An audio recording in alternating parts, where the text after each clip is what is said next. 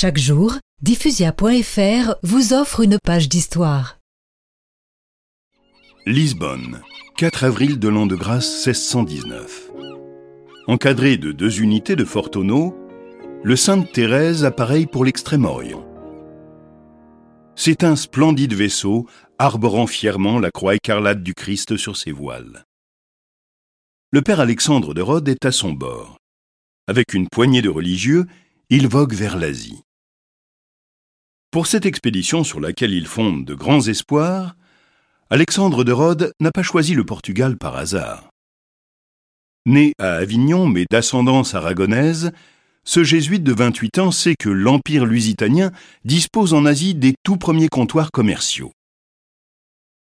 Le Portugal est lié à l'Espagne par l'union de leur dynastie. En bonne intelligence, les deux puissances ibériques se sont partagées des mers. Cet accord confère au Portugal le monopole des terres de mission convoitées par le père de Rhodes.